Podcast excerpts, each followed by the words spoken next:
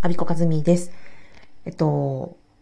今日は失敗が怖いと思ったら、え、自損事故か人身事故か死亡事故か、あなたが恐れている事故はどれなのかを考えようという話をしたいと思います。えー、なぜこの話をするかと言いますとですね、実は明日、えっ、ー、と、私が初めて、え初めてじゃないんだよな、えっ、と、物件を、うん、買う収益物件を初めて買うという、明日が決済の日です。まあまあね、大きな金額を投入することなので、まあ、緊張していないと言えば嘘になります。今回は270万円の物件を購入しますので、えっ、ー、と、まあね、あのー、そうですよ。まあ、大枚を投入するわけですよ。ただ、実はあんまり失敗したらどうしようっていうのは、あんまり実は思ってない。まあ、ドキドキはしてますよ。ね。うん。だけど、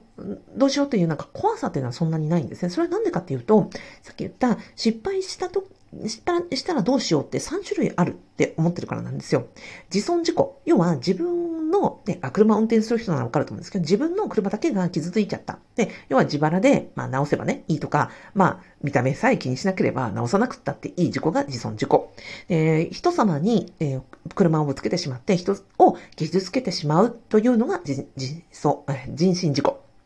そして、まあ、事故の最悪な状況は人命を奪ってしまうという、えー、死亡事故なわけですよね。じゃあリスクとか失敗って何があるかっていうとこの3つがある。じゃあ私が今回物件を買う、まあ、270万円を投入する。で、起こりうる、この段階で起こりうる失敗って、まあ、自損事故なんだよね。要は、まあ、最悪私がね、このなんか物件で何か、うん、1円も儲かりませんでしたとか、客付けできませんでしたとか言って、まあ損をしたとしてもですよ、自分のお財布が痛むだけだから、別に誰にもそんな迷惑かかんないんですよ。だからまあそんなに実は怖くない。で、本当に怖いっていうのは、入居者さんが入られた時ですよね。それでは自分が大家として、えー、貸し出している物件に対して入居者様が入られて、そこで何か、うんと、なんだろう、家によって、入居者さんを傷つけてしまったとかね。まあ、例えばですよ、なんか給湯器が壊れて、うん、火傷をね、負わせてしまったとか、うん、そういうようなことがあった時に、こちら、大家としては責任を負うわけで、そこに対する、うん、責任はやっぱり人身事故の危険性があるから、今度、うん、物件を買うのが本当に怖いんじゃなくて、入居者さんに入っていただくときにちゃんと、うんと、保険に入ったりとか、そのリスクを下げるように、うん、設備を、例えば焼けををしないようにとか、怪我をされないようにとか、うんと、設備をね、ちゃんと新しくして、なんか手を挟まないようにとか、そういうことを手配するのが今度、その入居者付けのその人身事故を防ぐというところになると思うんですね。で、最後はま死亡事故。その、うん、建物の中で、うんとね、もちろん命を落とすことはないように、そこもちゃんとリスクを考えて、えー、なんだろう、安全に幸せにお過ごしいただくようにしていくっていうのが親の仕事じゃないかなと私は思ってますので、実はまあ今回物件を買うのはドキドキはするけれど、まあまあそこまでじゃない。今後、さらに、えっ、ー、と、なんだろう、大家の責任が発生してくるのは入居者さんが入られた時だよなって思ってるっていうところです。で、実は私その、そうですね、失敗を恐れる気持ちってね、あの、コーチングとかでもご相談者さん、たくさんおっしゃるんですけど、このリスクの見誤り、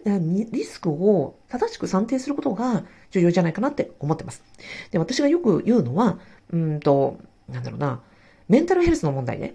ね、メンタル不調になりましたと、例えば、うつとか、うんと、適応障害とかもいろんなことで、まあ、調子が悪くなりましたと。で、休職する、ドクターからはお休みを勧められるとか、職場から、いや、ちょっと休んだ方がいいって言われる。でも本人は休みたくないみたいな状況ってあるわけですよ。うん、休んだらなんか負けだとかね、週に迷惑がかかるとか言って、うんと、休んだらそれでね、なんかこう自分は終わりだみたいにおっしゃって、休みたくないっておっしゃる方がいるんですが、じゃあその時に、えっと、怖がってるのは、何、何を怖がってるかって言われると、自損事故を怖がっておられるわけですよね。だから自分がその休むということ、もしくはなんかその診断を受けて、えっ、ー、と、病気の人と思われることが、自分の、まあ、自尊心をまさに傷つけるわけですよ。だからやりたくない。だけど、メンタルヘルスの問題の怖いところって実はそこじゃなくて、えー、うつも、えっ、ー、と、なんだろうな、そううつも自殺を招くという危険性があって、で、そこが、実はその、治療を受けなかったり、お休みをしなかったりすることによって、本当に命を落とす危険性がある。だから、本当にその死亡事故につながるようなリスクがあって、大事にすべきはそこじゃないっていうことなんですよね。で、ましてね、その、家族が亡くなった、あ、うん、亡くなってしまったとなった時に、残された家族だって、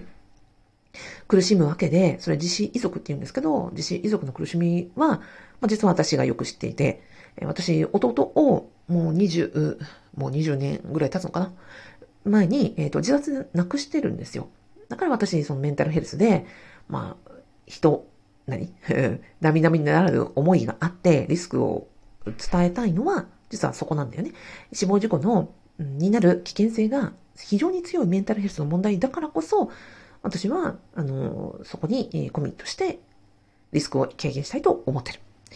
なんですね。だから、えっ、ー、と、何を言いたいかというと、目先でなんか人に迷惑をかけかけるとか、職場に迷惑をかけると言って、ちゃんと自分の体を休めない、えー、ちゃんと適切な医療を受けない人が、実は本当に、えっ、ー、と、負ってしまうのは死亡事故のリスクだったりとか、で、あの、なんだろう、治療とか、うん、回復が遅れることによって、実はさらにさらにその職場としては、みんなの士気が下がったりとか、問題が長期化したりとか、ご家族だって、うんと、なんだろう、看病とか、え経済的な負担もかかっていくわけで、それって、うん、手前のその自損事故を避けるのが、あゆえに、人身事故、死亡事故を招きかねないという事態に陥ってしまうということです。はい。